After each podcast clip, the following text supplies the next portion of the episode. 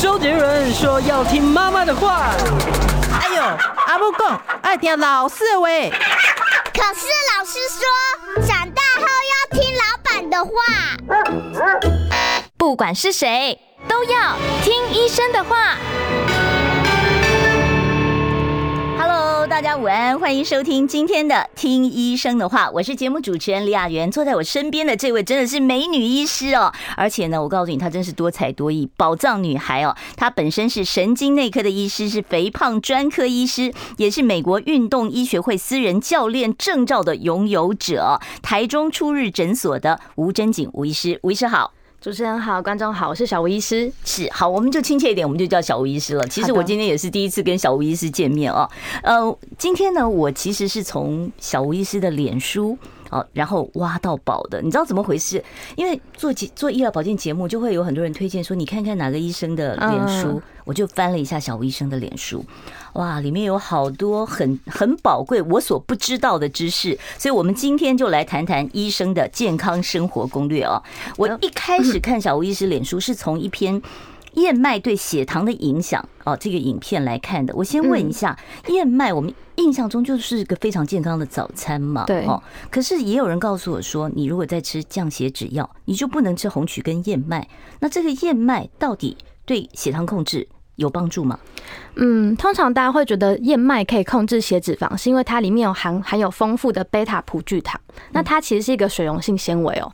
它的理论是说，哎，它进到肠道，它它就可以抑制血糖糖分的吸收。是我会有饱足感吗？也不是，不是，它会减少糖分的吸收，因为你只要减少糖分进到身体里呢，那你的血糖就不会冲高嘛。它就会觉得，哎，你血糖不会冲高，所以你的糖尿病控制就会变好，血脂肪控制也会变好，因为你就会减少这些，比如说血糖啊，或是油脂类的吸收。嗯，但但是其实燕麦它也是一种淀粉，所以说你吃太过量进去呢，你的血糖和胰岛素都会都会往上飙。那其实现在很多人血脂肪不好的原因，其实主要就是因为血胰岛素的问题。嗯，因为胰岛素它会造成呃你血中运送的血糖后。糖分进到身体里面，它其实会变成三酸甘油脂运送。那三酸甘油脂就是造成胆固醇上升的原因之一，就是所谓的坏的胆固醇的。呃，好的也算。呃，不是，是三酸甘油脂。对，我说三酸甘油脂跟这个好的坏的胆固醇之间有什么样的关联性？嗯，它算是总胆固醇的一部分。哦哦。嗯，但是我们虽然会觉得说，哎，我们要看心血管风险是要看坏胆固醇，但其实不完全是。现在我们要看代谢性疾病的风险，反而是要看你的好胆固醇够不够多，还有三酸甘油酯是不是太高？那观念上是不是就是好的胆固醇要越多越好，坏的要越少越好？哦。呃，大致上可以这样看啦。可是你搞 confuse 了。对，可是现在的坏胆固醇，很多研究发现说，其实它不一定跟心血管的风险有关。嗯，所以我觉得比较好的指标是要看三酸甘油脂。我可能麻烦小吴医师，您稍微往后坐一点，因为我们的麦克风，你脸太小，我们的麦克风太大，把你脸遮掉一半了哦。是。好，我要问一下，那其实我看你做了一个实验哦，对，就说拿燕麦当早餐，可是燕麦有很多种啊，哈，有那种要煮的、水煮的，有那种即冲即食，里面加好糖加好奶的，还有是就是像 cereal 那种水果燕麦片，嗯，哦，甚至于是燕麦奶，这个热量一不一样？我如果说我希望控制我的三高，控制我的糖尿病的话，这些东西我能吃吗？嗯，如果以热量的观点哈，它其实这些都没有差太多，它一份它都是大概一两百卡。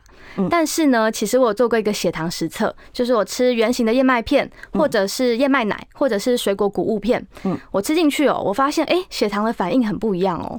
如果是吃圆形的燕麦片，我的血糖哎虽然有上升，但是幅度不高。但如果喝的是燕麦奶，吃的是那种水果的燕麦片，哇，我的血糖一下子就上升，冲到一百。这是跟糖有关系，对不对？这跟糖的吸收率有关，因为它变成粉末状，所以你都没有另外加糖嘛？哈，没有。哦，就是它里面配的，就是说燕麦奶我也是买无糖的燕麦奶，它们总糖量是一样的，嗯，但是它只要一旦磨成粉又加成水和在一起，它的吸收率就非常好。哦，所以照这样讲的话，那我如果说真的要选择燕麦片当我的早餐的话，我应该选哪一种是最好的？最好血糖控制。最好是选那种需要煮一下的，就比如说刚切燕麦片啊，它会缩短煮的时间，或者是圆形的大燕麦片也还行。所以你就是不要拿那种一撕开倒下去，然后就直接嚼一嚼就喝的，那非常可怕。哦，好，大家知道了啊。那另外我想问一个问题，就是一天我们到底要吃几餐，然后几点钟吃哦？因为每个人的生活作息习惯不太一样嘛哦。有的人是想说，我吃个 brunch，我就是早餐、午餐，我这样就少一顿，我是不是就可以有效的减重、控制三高呢？嗯，我个人觉得两餐或三餐都蛮合适的，就是看你的生活形态。因为像我个人，我是早上起床就不太会容易饿，所以我就会干脆跳过早餐、午餐、晚餐吃。但是如果有些人不吃早餐就很饿，有些人基因型哦，他不会不吃早餐，他会很痛苦哦。是我就是 我报名，我就是 我不吃早餐不行。所以这样的状况，我建议你就吃，但是要怎么样？就是到底是两餐或三餐好，还是一餐好？我觉得原则就是你在餐间不要再吃零食，不要让你的血糖有额外的波动，其实就容易瘦。那那再问一下，就是有很多人想说，我既然一天我要吃的量就这么一点点啊，对，我要减重，我热量不能超标啊，所以那我就把这个分成很多份、很多份、很多份，我少量多餐，每餐吃一点点，又可以解馋，我就不会很饿，这样对我的三高跟体重控制会不会有好处？啊，我会觉得，因为你只要一吃东西进去吼，其实血糖就会被刺激，就会升高。那血糖升高的下一步就是一个合成的荷尔蒙，叫做胰岛素，就会升高。所以你一直让吃东西进去，让身体处于一个合成状态，我会觉得比较不容易瘦。虽然可能相等的热量是一样的，嗯，但是我觉得减少餐次会比较好。是，那会不会影响血糖呢？就是我这种少量多餐、碎碎吃，像小松鼠一样，没事就补充几个这样子，这样会不会造成说我的血糖控制不好呢？哦。理论上是会的，对，所以少量多餐不推荐。对，我是觉得就固定两到三餐，中间不吃零食，反而是比较好的做法。嗯，好，那我现在要替一些就是有高血脂啊，然后有糖尿病或者是胰岛素阻抗这样的这个听众来问哦，就是我们的早餐现在大部分的。中中高龄或上班族都是，要不然就是牛奶三明治啊，这个美而美买一下，或者是呢，呃，老一辈一点就喜欢烧饼油条配豆浆哦，甚至更老一点叫 咸豆浆咸豆浆。那我就想问一下，说怎怎么这些中西式的早餐，到底对我们的三高控制跟体重控制有没有什么样的不好的地方？我觉得大家把握一个原则哦，因为基本上我们早上起床就是历经大概八九个小时的空腹时间，因为我们在睡觉嘛，所以我们第一餐的时候其实要给身体营养，不要让身体的血糖和胰岛素有太多的波动。嗯，那比较合适的选择就是蛋白质为主。所以刚刚雅媛姐说的咸豆浆，我觉得是一个不错的组合。哦，咸豆浆好啊。对，但是烧饼油条哦，你看就是淀粉加油了。然后早餐店的三明治淀粉加油啊，奶茶哦，淀粉加 淀粉。就是糖类比较多，所以我觉得比较好的就是，哎，甜豆浆可以喝，或者你是可以加一颗荷包蛋啊，加个水煮蛋或者无糖豆浆，我觉得都是对于三高和血糖控制比较好的选项。几点吃早餐有没有差别？因为以前我我前一阵子不小心看到一个报道，上面说，他说你最好不要在呃什么什么九点之后再吃早餐，你要九点之前就吃早餐。哦，那这个有差吗？呃，我觉得没差耶，是两餐中间的距离没有说规定要多久吗？对，基本上两餐的中间距离没有多久，但是不要再额外吃东西才是重点呢。你早餐要九点吃、六点吃，或者十一点吃，我觉得没有差异太大。嗯，好，那你就体恤一下我们这个辛苦的上班族哦，有的时候真的来不及自己做早餐，嗯，就大家就是拿点钱到呃 Seven Eleven 啊，到全家啊去买一点这个及时的这个早餐。早餐在超商买，我怎么搭配是比较健康的？哦，因为我们现在说的饮食原则都是以二一一为主嘛，那二一里面就是要足够的蔬菜、充足的蛋白质，还有少量的淀粉。但是有时候早餐油腻也难达到，所以我建议大家就以纯蛋白质为主，会比较简单。便利商店可以挑选的就是我自己个人啦，我每天早餐都会去买个无糖豆浆，就是厚豆浆一杯，大概要浓的那种，对，特浓的，再加上两颗茶叶蛋。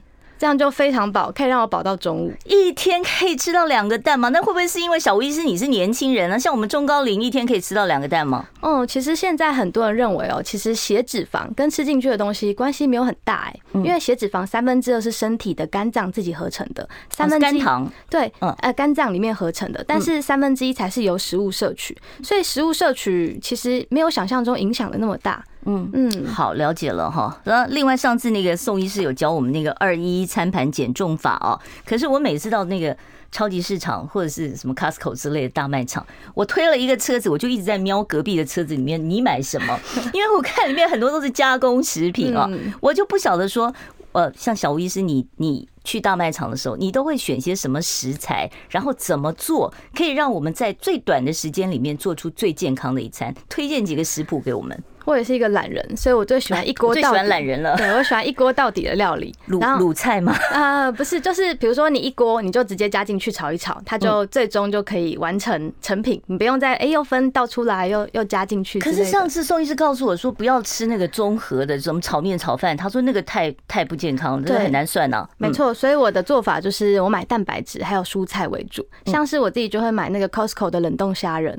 它非常好用，你只要把它就是也不用退冰，你就直接加进去菜里面炒一炒，其实就行。再来就是冷冻毛豆，不管是入菜或是作为小零嘴都很好用。再来就是 Costco 不是有卖那种一包一包的那种。那个香菇吗？嗯，你只要把它的那个底切掉，就可以加进去炒菜。嗯，然后玉米笋也是。我要先讲啊，我们没有收 Costco 有没有广告？对不起，所以 是不是 Costco 都不要紧，你在哪里都可以买得到这些东西哦。就冷冻虾仁、冷冻毛豆，然后再香菇、香菇、玉米笋，这些都是能放的。哦，玉米笋，哎，对啊，我这样一次可以买两个礼拜，然后也它也放不坏，对不对？对啊。然后就反正到时候就烫一下、煮一下，对，就直接炒一炒就好了。哦，非常简单，还可以加油，还不错。还可以加油，还可以炒一炒哦。没错。好，我我有一次看小吴医师上电视节目，然后他们在讨论那个吃辣椒减重。是，我就想问一下，辣椒能减重吗？像我这么胖，可能就是因为我一点辣都不吃。嗯，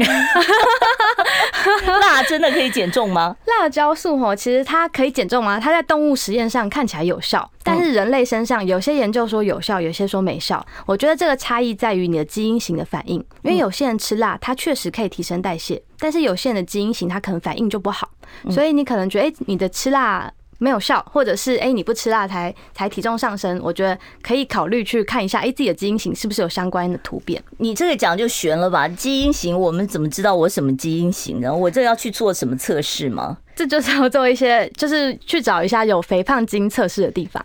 那你们还真有这种肥胖基因测试的地方啊？其实有很多很多位点可以验。现在很多研究对于肥胖基因就是研究蛮深的哦。所以就是我要先了解我是什么样的体质，我吃什么东西会胖，然后我吃什么东西能够呃控制体重。所以就是我要做验血吗？这其呃这算是刮口腔黏膜哦，在口腔刮一下就知道了。对，就可以去验你的一些你的基因型。我关心国事、家事、天下事，但更关心健康事。我是赵少康，推荐每天中午十二点在中广流行网、新闻网联播的《听医生的话》。我们邀请到的都是国内数一数二的医疗权威，给你一个小时满满的医疗资讯，让你健康一把抓。除了收听以外，还要到 YouTube 频道上订阅 “I Care 爱健康”，按赞、订阅、开启小铃铛，爱健康三支箭，一件不能少。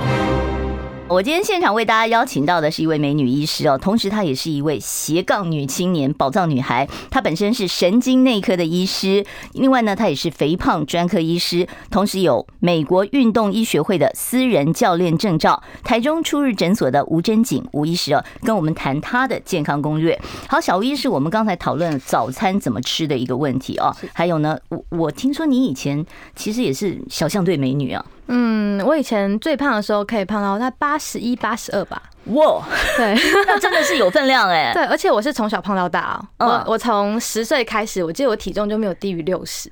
然后十岁就就已经这么重了，对，所以以前呢，就是不是都要健康检查，都要量体重，我就超抗拒，我都要排最后一个，等到后面没人我才要去上去。你你跟我一样，我每次到健康检查，我压力很大，体重我不量，我跳过去。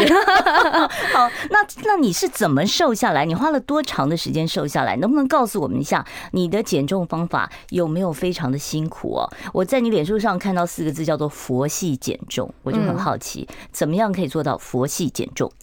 因为我其实以前到现在，因为我从小胖到大嘛，所以我历经了非常多减重方式。那我减重辛不辛苦？我觉得蛮辛苦的，因为我什么方法都试过。嗯，比如说坊间听到的什么减肥饼干啊、水果减肥法、单一食物减肥法，我都试过。嗯，但是我就会觉得，哎，可能这些方法都会让我瘦一点点，但是最终都会复胖回去，就再会弹回来。对，而且都胖得更多。即便是你都一直这样吃，还会弹回来。对。然后就会卡关，然后就觉得，哎，我吃一样，为什么就没动静了？那时候我好像就只能，哎，再跑更多的步，或是吃更少。然后有一天就开始自暴自弃，就啊，又开始弹回去复胖。嗯，那我这次真正的减下来，大概是在三四年前啦。嗯、那我大概花了一年多的时间，从八十公斤降到五十六、五十七，嗯，最就是有到五十五。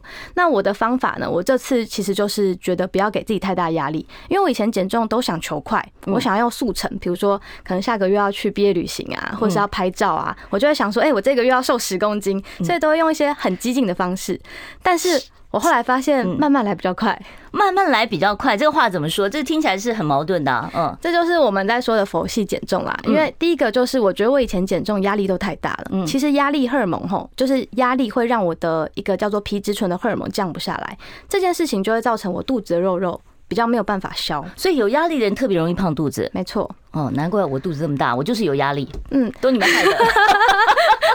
那为什么压力会胖肚子？是因为其实压力吼，我们有点像是身体为了要应付这个紧急的状况，它会身体会把一些能量存在它很好利用的地方，就是肚子，就是肚子，因为它离肝脏很近。那脂肪要转成血糖去利用，它就是经由肝脏，所以它就会存在肝脏附近。转肝脏附近就是我们的中枢嘛，所以就会造成苹果性身材，比较肉肉的。而且压力会造成我们的食欲比较难控制。是，那我该怎么开始做这个佛系减重呢？你是怎么做的？你你你有没有列一张很长的这个计划表？像我们考大学的时候都会自己列 很长一张，我哪一天要读什么什么科什么多少章？那你的减重有没有一个计划表呢？哦，我觉得我那时候就是不要求快，不要用任何的速成，就是好好选对食物吃东西，然后睡饱睡好。轻松动，睡很重要，是吧？睡很重要，一天要睡多久？成人适合睡眠时间大概就是七到九小时。如果睡不到五到六小时的人呢、啊，有研究都发现说他的肥胖几率会上升三十 percent。可是有的人就是失眠呢，那怎么办呢？嗯，那这个时候大家可以注意一下自己的睡眠卫生。比如说，很多人就会划手机嘛，可能划到一两点才舍得睡。那我自己的做法是，我在睡前三十三十分钟就不用手机了，我就改成看书。嗯，再来就是晚上家里调成黄光。其实这个对这个光线会给我们脑中一个暗示，会让你说，哎，现在晚上要睡觉了。嗯，再来就是把房间温度调低一点。然后越冷会越好睡吗？对，哎，对哈，我们冬天起不来耶哈。对，冬天会很想睡觉，其实就是它在一个舒适的温度，可以启动我们的睡眠机。就是你说的那个减肥呃小习惯，就是这五个吗？对，没错，是能站就不坐。嗯，因为我以前是一个超级不喜欢动的人，比如说我以前。走路五分钟的地方，我还要骑摩托车。哎，我就是这样子哎，我从九楼到十楼，我要我要坐电梯的。对，所以我开始佛系减重之后，我就我就多走路了。比如说，我以前病房查房在七楼，我就一天查几次，我就爬几趟。所以我每天的走路步数从原本一两千步，后来就现在大概都是六七千步。是，然后突然间你的病人就觉得小医师人真好，这么关心我，一天来巡查八次，就多多运动这样。嗯，好。然后另外一个，你说要专心吃饭。是什么意思？我吃饭都是配配配韩剧，我都一边看那个嗯狗血剧，然后一边吃饭。其实边吃饭边做其他事情，会吃进过多的热量。还有为什么？哦，因为你没有意识到，如果我们的饱足感来源有三个，一个是吃进去嘴巴，它有一个立即性的饱足感；第二个就是机械性扩张，就是胃部被撑大；嗯，第三个是肠胃道荷尔蒙分泌。但是你从吃进去到肠胃道饱足感荷尔蒙分泌，它会需要一段时间，大概三十分钟。所以说吃饭很快，三分钟就扒完一个便当，其他就很很容易让你哎。吃完三分钟的便当还是不饱，想要再吃另一个，吃的越快越胖，对不对？对，吃的越快吃吃越多。嗯，我有找到我肥胖的原因了哦。那像你看，大家围在一个桌子前面吃饭，那总是会聊天嘛。这个聊天这也不 OK 吗？还是说我就必须要像一兰拉面一样，要把自己关在一个格子里面吃，专心吃呢？我觉得聚餐的时刻哈，如果没有很多，比如说一周一两次，我觉得就开心享受就好。但如果聚餐是一个常态，那我觉得可能要练习在吃聚餐的时候，你可能哎、欸，那时候在说话的时候就喝喝水，能够专心吃饭的时候再好好吃饭。嗯，那你刚刚讲说能站就不坐，站跟坐跟胖不胖有关系啊？有啊，这其实就叫做非运动活动量。嗯，非运动活动量比我们想象中的影响还大哦。嗯，因为有的人会觉得，哎、欸，我要减重是不是就要去运动？运动跑一个小时、两个小时跑，消耗两百卡，我我命就去了。对，但是研究发现，其实运动没有我们想象中那么重要。它只占我们整天的总热量消耗大概一到两 percent 而已。那我站着，我这热量就自动像运动一样开始消耗了吗？对，因为其实你看我们现在讲话有手势啊、坐着啊，这其实都需要耗能的。这个其实占每天消耗热量的十五到三十 percent，这才是重点。明天开始你们就看到我站着主持了。对，是所以站着就比较消耗热量，就是。对，我自己的做法是，我在枕间会放一个那个瑜伽球，我看诊就不坐椅子，我就是坐瑜伽球，所以我就会需要，哎，我要 hold 住我的 核心，不然不然就是没有地方可以靠嘛。哇，你好辛苦啊！哎，那个我们去买集体买那个瑜伽球，以后上班你通通撤掉，全部坐在瑜伽球上面办公，这坐一坐真的会发热。真的吗？对，真的还蛮累的哦。就是光是你要维持在那个瑜伽球不要摔下去。对对对对。啊，好，这倒是一个很特别的方法，一个能坐就不站的替代性方案。好，这个是在生活上面要注意的哈。那饮食上面呢？饮食的部分，其实我就是照上次哎哎呃照二一的饮食原则啦。基本上我就是二一再帮大家复习一下吧，就是二一。饮食餐盘呢，就是一个餐盘里面分成四等份，其中有两份以上要放蔬菜，其中一份以上要放足够的蛋白质，然后我的碳水，比如说我的地瓜、白饭啊，不要超过其中的四分之一。如果大家不会算分量，大家只要抓个比例，其实就可以很容易的就可以瘦下来。那我初期也是用这个方式。好，我们试试看，就是说你不不要去计较说你吃了多少的热量，对，你就是按比例来吃，两份蔬菜，然后一份的碳水化合物，好，跟一份的这个肉蛋白蛋白质哦。好，我们要稍微休息一下，待会儿再回到我们听医生的话节目现场。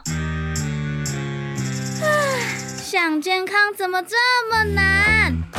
想要健康一点都不难哦，现在就打开 YouTube 搜寻爱健康。看到红色的“爱健康”就是我们的频道哦，马上按下订阅，并且打开小铃铛，就能医疗保健资讯一把抓。想要健康生活，真的一点都不难，还等什么呢？爱健康的你，现在就打开 YouTube 订阅“爱健康”。其实刚才我在跟吴医师啊，小吴医师讨论的是有关于瘦瘦针的问题啊。我今天为大家邀请到的呢是台中初日诊所的小吴医师吴真景吴医师哦。吴医师他本身呢是有啊这个呃健身教练啊运动教练的这个资格，同时他也是神经内科的专家跟肥胖专科啊的这个专家。他今天是告诉我们一些他个人的成功的一些健康的生活攻略啊。刚才呢我们其实讨论到瘦瘦针这个事情，那你说瘦瘦针其实现在真的很夯。很流行哦，那在什么情况下你会开给医生？呃，开给你的病人用，然后会用多久？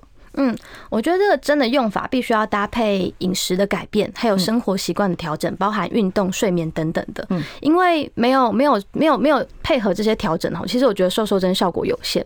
因为一般外面大家同呃可能自己也买得到，或者是外面减重诊所可能在用瘦瘦针，他们的用法都是觉得哎要打药剂量高到你不想吃东西，用少吃的方式变瘦。嗯，但是用这种方式来用针有没有一些坏处？有。因为你一旦虽然瘦下来了，但是你没有针就会复胖哦，复胖很快，对不对？对，而且第二种人就是他永远不敢脱离针。他会觉得，哎呀，食欲要失控了，又再回去打，这是心理上的依赖，对不对？对，然后再来就是他没有，如果如果他是用压食欲的方式瘦吼，如果他没有针，他就会觉得，哎，食欲回弹的很严重，所以他会一直要去拿这个针来用。但是我这边的用法呢，我会觉得瘦瘦针它只是为了要帮大家增加胰岛素阻抗的敏感性，所以我的剂量不会很高。那通常我会希望，哎，他胰岛素阻抗改善之后，他的药其实就可以渐渐拿掉了。所以胰岛素阻抗，所以瘦瘦针是拿来治胰岛素阻抗的啊。嗯。基本上，它虽然说有一些研究说，哎，它会增加胰岛素的分泌，但是那是你有吃比较多碳水进去的状况。嗯所以说你在配合饮食改变的过程中，如果你的碳水量减低，它其实可以增加细胞对于胰岛素的敏感性。哦，所以严格讲起来，这个呃瘦瘦针它也不是一个就是你长期可以使用的一个状态，你还是要有一个疗程，在医生的监督之下来用。我建议最终哈，其实还是要靠对的饮食和生活模式来维持体重啦。我觉得用针用一辈子并不是一个最好的解方。对，其实谁都不想说用药用针，你不管这个药是多好多安全的药，它总还是多多少少会有一些你你不知道的副作用嘛。哦，那我就要问一下，刚才我们讲到说您在生活中有一些小习惯是您活期减重用的哦。对，我们刚才好像没讲到五个啊，我们刚刚只讲说专心吃饭，专心吃饭，能站就不坐，能站就不坐，还有呢，睡到饱，睡到饱。嗯，那剩下两个是什么？嗯，再来就是多喝水。多喝水其实非常重要，喝水能减肥，喝水能减肥。你只要在餐前喝一杯三百到五百的水，你就可以就是短暂的增加你的基础代谢率。那我我喝气泡水会不会更好？把我的胃整个都是充满了气啊？那个研究说是要纯水啦，他是没有做气泡水的研究 哦，所以我要喝就是白开水就可以了。对，喝白开水。那我喝茶喝咖啡没有同样的效果吗？嗯、也可以。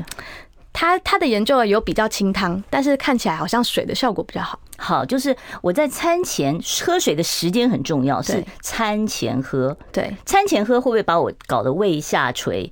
因为我就是喝了这么一大堆水，然后我等一下又吃了饭，会不会我的胃就 不就越撑越大，我食量就越来越大呢？不会不会，大家其实不要怕喝水哦，其实水喝够，脂肪才会分解的好，因为脂肪分解叫做水解。如果你没有水的话，它没有办法很好的把脂肪代谢掉。嗯，所以很多会女生会觉得说，哎，我容易水肿，我是不是水就要喝少一点？嗯，其实没事，不是哦，你就是要多喝水。其实水肿才会消。是很多人跟我讲说，你晚上睡觉前千万别喝水，要不然第二天眼睛就肿起来了。真的会这样吗？睡前别喝水，就是怕我我个人是觉得会怕你半夜起来尿尿啦。那半夜起来尿尿，它就会影响睡眠品质嘛，就会造成比较容易浮肿。是，好，我接着要问你几个，哎，我们还少一个，对不对？啊啊，对，还有一个，还有一个是什么？还有一个是均衡饮食。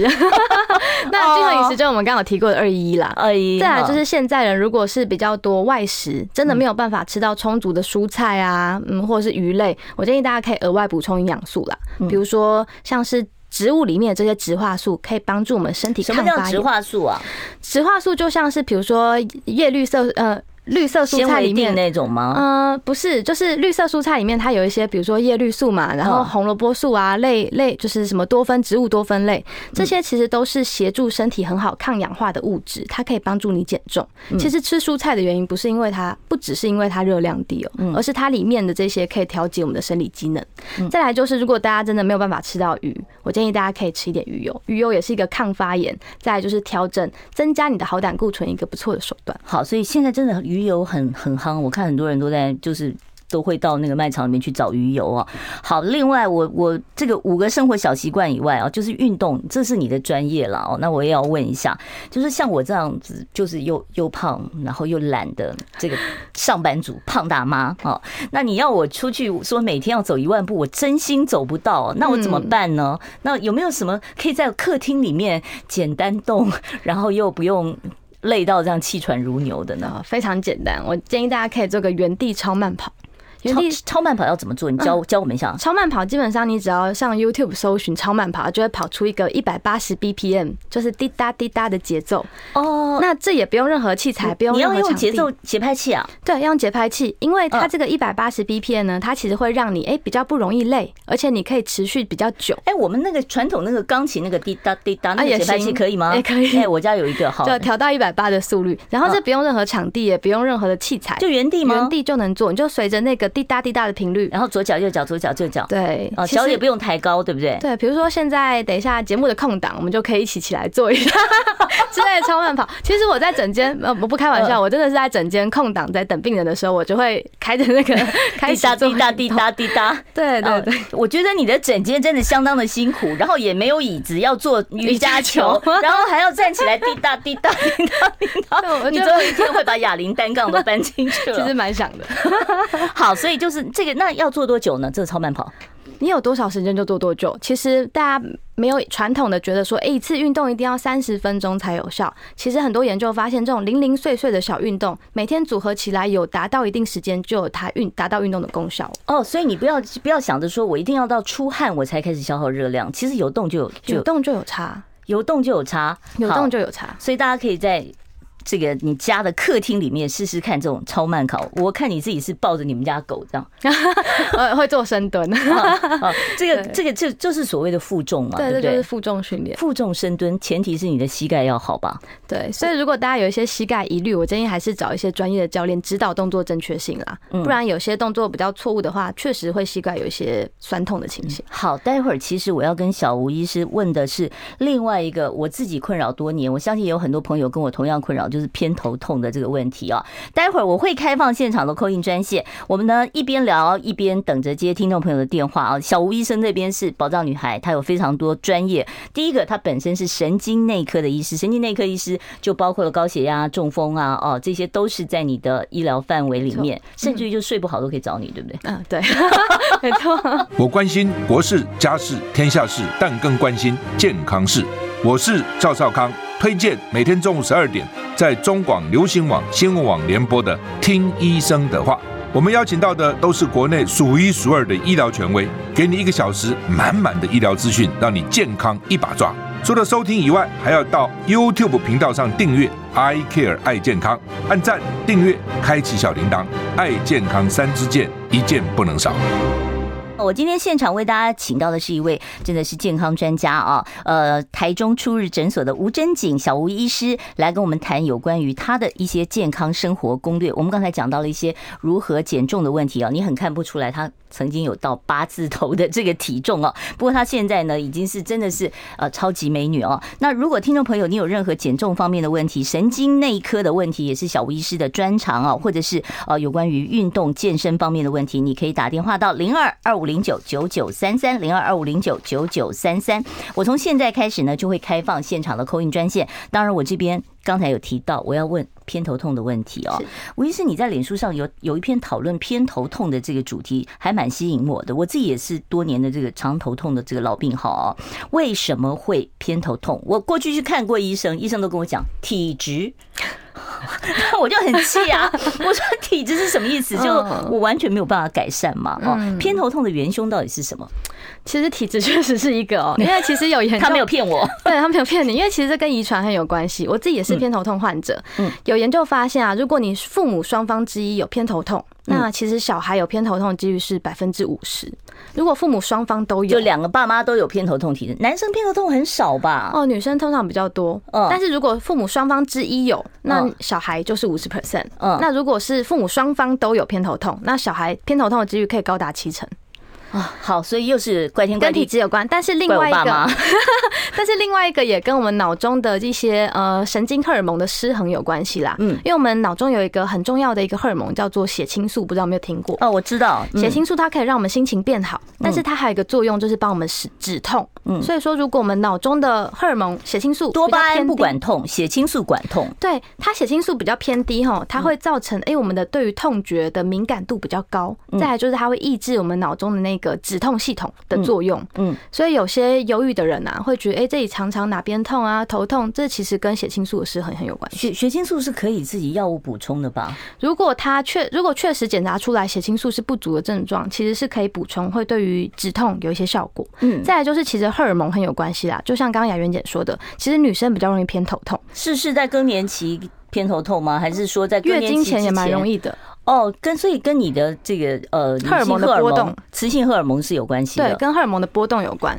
像是很多女生通常都会在经前最容易偏头痛。这叫做月经型偏头痛。哎，真的，真的，真的，这个我自己有这样的经验。因为我们这些雌激素在那个过程中，在月经来之前，它会先有一个急速上升，在下降的过程。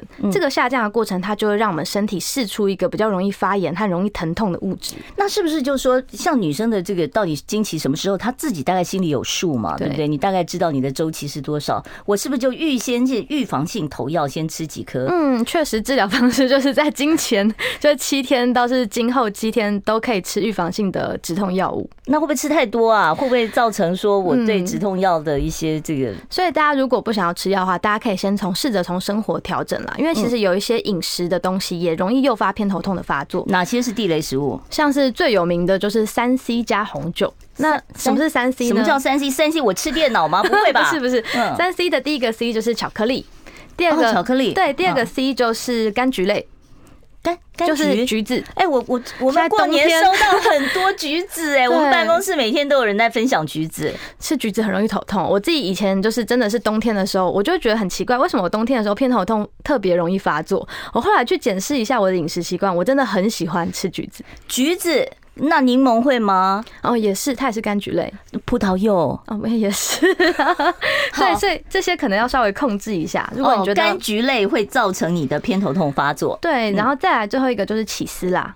嗯，起司也不行哦。起司里面它含的酪氨酸，它其实会造成我们的血管比较脑中的血管比较容易扩张，它可能诱发偏头痛的频率比较高一点点。那奶制品呢？啊，乳制品、起司类。通常就只有起司类会，对不对？鲜奶不会吗？鲜奶还好。优酪乳呢？优酪乳还好，基本上就是要发酵过后的乳制品，像是 cheese。嗯嗯哦，最最最可怕的就是 cheese。哎，乳酪可能也会啦，因为它毕竟也是发酵过的。好，所以就是巧克力、柑橘、cheese，还有红酒。红红红酒也不行吗？对，红酒里面的那个那个叫做什么组织胺，它其实组织胺不就是导致过敏的那个原因吗？对，所以有些人喝酒之后也会脸红啊，会开始流鼻水啊，就很像过敏的症状嘛。它除了会造成有点像过敏的症状，它也会造成脑部血管扩张，它会造成偏头痛比较容易发作。哦，所以那只有红酒嘛？那我喝高粱可以吗？高粱似乎就比较还好，因为红酒里面的。呃，特殊成分对比较高一些。我们麻烦呃小吴医师戴一下耳机哦，我们来接第一位听众朋友的电话。你好，请说。你好，我姓江。哎，是。我想要请问一下哦，就是我以前呢不知道自己有一个问题，也是偏头痛。后来呢，在去年去查到以后，我有脑部动脉粥样硬化。嗯。那后来才知道了，呃，自己好像就是你刚刚讲的什么坏胆固醇好在，那也经过调整以后，嗯，那我想要请问一下，就是吃药，就是我现在吃了一个叫做阿司匹林药，嗯嗯嗯，然后又吃了降胆固醇和降血压，嗯，可是呢，吃了这阿司匹林药以后，就是常常有时候肠胃不舒服。对对对，然后是降血压，或是降胆固醇，然后有时候肌肉有点不舒服。那我不知道，我这样已经从十一月开始这样吃，我之后是，就是我会害怕，所以我现在就是有时候嗯。一天去运动的那天我才吃，没运动我就隔一天不敢吃阿司匹林。是你担心这个阿司匹林会不会造成什么样的问题哦？还有就是有动脉硬化，他现在吃了不少的这种降血脂的药物，那我不晓得小吴医师怎么看？嗯，因为医生会开阿司匹林和一些降血脂药给你，吼，应该是他检查出你的血管状况不太好。那这种状况下的话，其实我会不建议自行停药啦。但是确实你可以从生活方面去让你的血心血管健康更好，就像你刚刚说的去运动，或者是吃原。原型食物，碳水量减少，它其实对于你的血脂肪控制和你的血管健康度都会有很有好处。所以我觉得你要呃关注的反而是你的好胆固醇够不够多，嗯，然后三酸甘油脂有没有比较低。我觉得这反而是对于你未来心血管健康最需要做预防的部分。好，我们接下一位听众朋友电话。你好，请说。哎，是 麻烦你要把你的收音机关小一点，要不然我听不清楚您的声音哦。哦，OK，好，两位好，请问那个呃，超级慢跑怎么做？还有就是有退化关节炎的人，那个适合慢跑吗？谢谢。好，超级慢跑怎么做？超慢跑就是我建议大家可以去调个就是一百八十，其实手机下载一个 App 就可以了嘛。对，它只要一个滴答滴答频率，然后你只要在原地稍微。依照那个频率做一点慢跑的动作，这就是超慢跑。那通常超慢跑大概在五六十岁以上，手要摆吗？可以摆。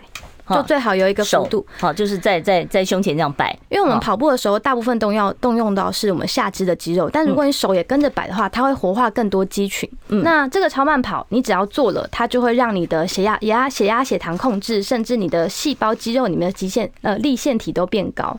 所以大家可以开个就是这个频率，在原地其实就算是超慢跑。那他会不会伤膝盖？他说他有退化性关节炎。呃，基本上不会。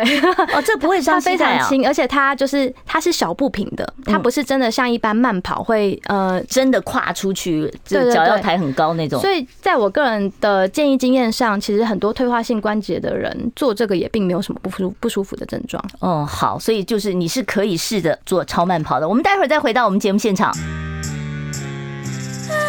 想健康怎么这么难？想要健康一点都不难哦！现在就打开 YouTube 搜寻“爱健康”。看到红色的爱健康就是我们的频道哦，马上按下订阅，并且打开小铃铛，就能医疗保健资讯一把抓。想要健康生活，真的一点都不难，还等什么呢？爱健康的你，现在就打开 YouTube 订阅爱健康。听众朋友，如果你有任何啊要找这个吴吴真景吴医师小吴医师啊，他是台中初日诊所的专科医师，他是神经内科，同时是肥胖专科的医师，也是呃这个有牌照的这个健身教练啊。所以如果你需要呃咨询的话呢，你可以打电话到二五零九九九三三二五零九九九三三。我们接下一位听众朋友电话，你好，请说。哎，主持人医师好，我想请问哦，那个巴金森氏症的人呐，嗯，在什么情况下要开始用药？啊，第二个就是说日常生活怎样取得多巴胺？啊，第三个骨松最好做什么运动？对不起，谢谢。好，三个问题啊。然后第一个是帕金森，这是神经内科，也是主治的范围嘛？哦，那您怎么看？帕金森氏症什么时候开始用药？基本上现在帕金森氏症药物治疗主要就是在控。就就是控制症状吗？对对对，所以如果你觉得这些颤抖的状况会影响到你的日常生活，步态，对，甚至会步态不稳，那其实我觉得其实会去用药调整，对于你的一些日常的生活健康会比较好啦。所以简单来说，我觉得可以去神经内科评估一下，由医师决定这部分。是，那多巴胺天然食物中有吗？它不是脑里面自己分泌的吗？是，所以，所以，所以，其实帕金森氏症的治疗，哈，它大部分的药物就是多巴胺的促进剂。嗯，对，所以，所以，所以，呃，要从日常生活中增加。吃什么东西吃得进去吗？我吃什么猪脑之类的可以吃得到吗？应应该没有。基本上，我觉得大家一个原则就是，你只要吃原型食物。原型食物该有的一些，比如说让你的荷尔蒙平衡的元素都有了，就是不要过度加工的食品，不要过度加工，不要吃，比如说面包啊，或者是烧饼、油条啊，这种就是稍微比较不好，可能会影响到你的原本应该有要分泌的荷尔蒙，它就被减少了。好，那刚才那位比较高龄的听众，他问到说，他骨松他可以做什么运动？他可以超慢跑吗？骨松可以超慢跑，但是如果要针对骨松做一个改善哦，肌力训练是最有证据的。肌力训练，可是那那你一定要有教练在旁边，要不然你那个骨松万一突然间没有施力对的话，那是很危险的嘛。或者是在家里做一些徒手也很好，比如说什么叫徒手？呃，比如说你只要撑个棒式，哦，就这样撑着。就是家里就是你呃脚脚伸直，然后撑在地上，嗯，然后两只手撑在地上，这就是一个很简单的棒式。哦，你是说趴在地上啊？对，是趴着的，是不是？但是身体没有躺在地上。可是骨松的人趴会不会危险呢？还好，或是如果你觉得没有力气吼，你膝盖先跪着哦，膝盖跪跪着，然后手撑着，手撑着，这其实就是一个训练。手是弯曲撑着还是直的撑着？弯曲撑着。如果比较没力，可以先弯曲的撑着。弯曲的。再来就是最好就是做一些下肢的肌力训练啦，像是深蹲啊，在家里可以用空空的就直接蹲下去再站起来。哦，慢慢的哦，老人家千万要有人在旁边看着比较安全哦，不要摔倒了。好，我们接下面一位听众朋友，你好，请说。吴医师好，啊，演员好，我请问一下哈，嗯，我长期哈那个耳鸣啊，耳鸣，哎，耳鸣，啊，耳鸣哈已经已经快要三十年了，是，有有去那个那个那个那个实际那边有看。啊，但是听力是 OK 的，但是耳鸣哈，就是有时候哈会很困扰，嗯。可可是今天我们不是耳鼻喉科哎，今天比较拍水了哈。那我我小嗯耳鸣的话，其实对我觉得还是要去耳鼻喉科去做一些详细的检查，不然就是你可以吃一些促进循环的。问医师有没有什么可以促进耳内循环的药？嗯，或许他对于你的耳鸣会有一些帮助。对，你要先找清楚说你的耳鸣到底是耳朵的问题还是脑鸣啊？是是是自己可能要跟呃耳鼻喉科的专科医生做一个专业的听力测试哦。好，我们接下一位听众朋友电话，你好，请说。哎，两位好！哎，刚刚因为收音机呃打不开，结果没听到同样问题，请再问一次，就是超慢跑怎么做？还有就是那个。呃，退化关节炎的人能不能做？谢谢。哦，超超慢跑，好。超慢跑，退化性关节炎可以做。那我建议你可以去往 YouTube 上搜寻一百八十 BPM 超慢跑，你只要在原地跟着用这个步频来跑，基本上就可以达到超慢跑的效果。好吧，你就是跟着那个滴答滴答滴答哦，在这客厅里面原地跑就可以了哦。好，我们接下一位听众朋友电话，你好，请说。啊，两位两位好。嗯，你好。我是因为。因为这个脚麻哈，啊手走路不方便，然后去看医生。嗯，结果医生有开 B 十二的药给我吃，啊吃的很有效。嗯，我现在的疑问是，这个药可以长久的吃吗？这个 B 十二的药有没有什么副作用？哦，可以的。B 十二其实它就是一个营养素，它就是 B 群。那 B 群它基本上是一个水溶性纤维素，它是会代谢掉的吗？它会代谢掉，基本上就是没有任何风险。对，所以不用担心，继续吃。像你平常吃的那种什么合利他命的，都是 B 群嘛？对，都是 B 群。B 群里面唯一比较危险的就是 B 六啦，它可能剂量过高会有一点点呃毒性，但是其他什么 B one 啊、B 二、B 十二这些都非常安全了，你放心哦。水溶性的，嗯，这是很天然的 东西。好，我们接下一位听众朋友，你好，请。说，喂，医生好，嗯是，嗯，请问我们在家里如果做深蹲或者是弓箭步蹲，究竟要不要要先暖身呢？谢谢。呃，可以啊，你可以先在家里用，就是原地的走路，走个五分钟，先暖一暖，然后再做深深蹲，有暖身一定会比较好。是好，我们来回答一下 YouTube 上的这个问题啊。他说：“雅云主播晚安，呃，午安不是晚安啊，吴医师午安，请问一下，头顶位置很痛，我睡眠不足更痛哦，什么原因？他这是头痛的问题，头顶啊，他特特定的是在头顶，偏头痛有特定在哪一区吗？偏头痛基本上各区都有可能，但是偏头痛有个性质就是它会痛到恶心想吐。那我觉得头痛吼，其实位置是很重要，再就是有没有一些合并的症状啦。嗯，所以我不太确定你的头痛的主因是什么，但如果你有发现说你睡眠不足会更痛，再来就是比如说压力大的时候会更痛，我建议你可以做一点点肩颈部的肌肉放松。而且它有可能是肌肉造成的。对，因为肩颈的肌肉它其实会牵连到头顶。这个筋膜是连一块的哦，对。那肩颈可以怎么做什么动作呢？呃，大家可以先热敷，热敷一天三次，一次十分钟。热敷之后，你可以抹一些凉凉的药膏，它可以协助肩颈的肌肉放松。或是平常的家时候在家里可以用手扶住另外一边耳朵，做一些颈部的肌肉的伸展。哦，就是这样子哦，待几秒，然后再这样一下，待几秒。然后哦哦，这样子就可以了。嗯，他很多人其实做一些肌肉的放松和缓和，他的头痛就会少少很多。好，所以你可以试试看哦，就是先先热敷，热敷十分钟。对，然后呢，左边压一压，右边压一压，伸展一下。对，哦，转一转，转转，每天至少可以做个两到三次，效果更好。哎，有的时候我转的时候，我都会听到那个咔啦咔啦咔啦咔啦咔啦，那是什么意思？那是太紧绷了。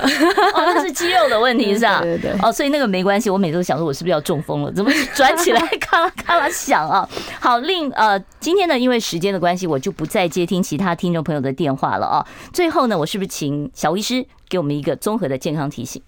嗯，我建议大家，如果要针对自己的呃，比如说体重啊、血血脂肪啊，或者血压，要有一个比较全面性的改善呢，大家第一个要先注意吃的东西，原型食物是首要，再来是抓对比例二一，再来就是确定吃饭顺序，把碳水摆最后，多吃蔬菜，减少这些不好的糖类的。先喝汤，先喝水，对，嗯，水肉菜饭果，水肉菜饭果。